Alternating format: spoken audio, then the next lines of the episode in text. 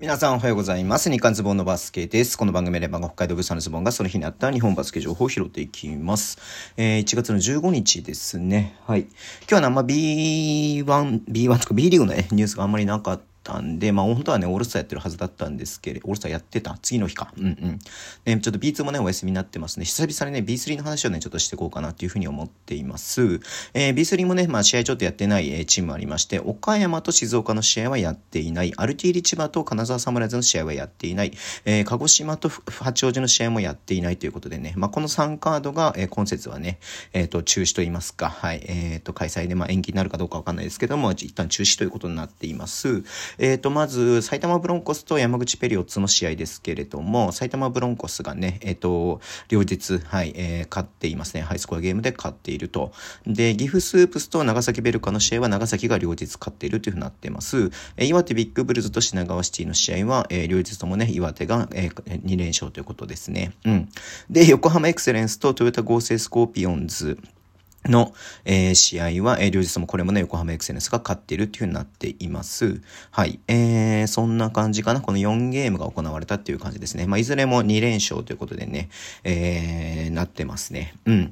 まあ、これで、えっ、ー、と、もちろんね、来週もね、試合はあるんですけれども、B3 のシーズンが終わるのがちょっとあれだよね。早い、早いんだっけ？早いんだよね。4月の末に終わっちゃうんですもんね。うんうんうん。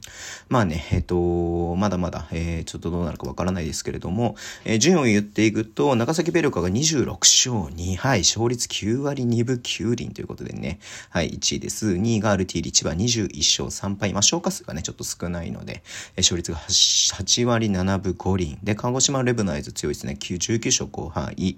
えー、ベルテックス、岡山、ベルテックスと、えっ、ー、と、岡山、えっ、ー、と、岩手っていう感じでね、続いています。埼玉ブロンコスもね、えー、続いてますね。うん。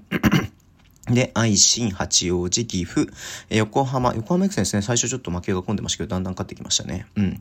えー、山口、えー、トヨタ合成品川、えー、金沢ということでね、金沢まだね、今のところ一勝もしていないということですね。うん。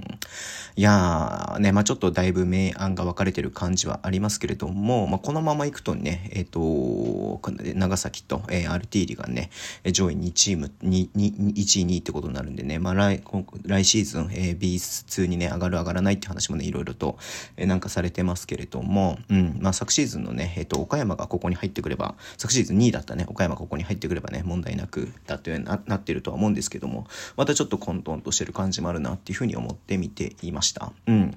いやー、でもいいっすよね。まあこう、進行チーム2つが、まあね、選手のラインナップ見ても、まあ皆さんわかると思いますけれども、はい、強いっていうのはまた面白いなっていうふうに思っています。はい。えー、そんな感じで、ね、ちょっとね、YouTube しばらくお休みさせていただいてますけどもね、木曜日に再開しようと思ってますので、よろしくお願いします。ということで終わりにします。えー、Twitter でも情報発信します。ぜひフォローお願いします。えー、ラジオトークのアプリで聞いてる方はハートボタンを押してください。では、今日もお付き合いいただきありがとうございます。それでは、いってらっしゃい。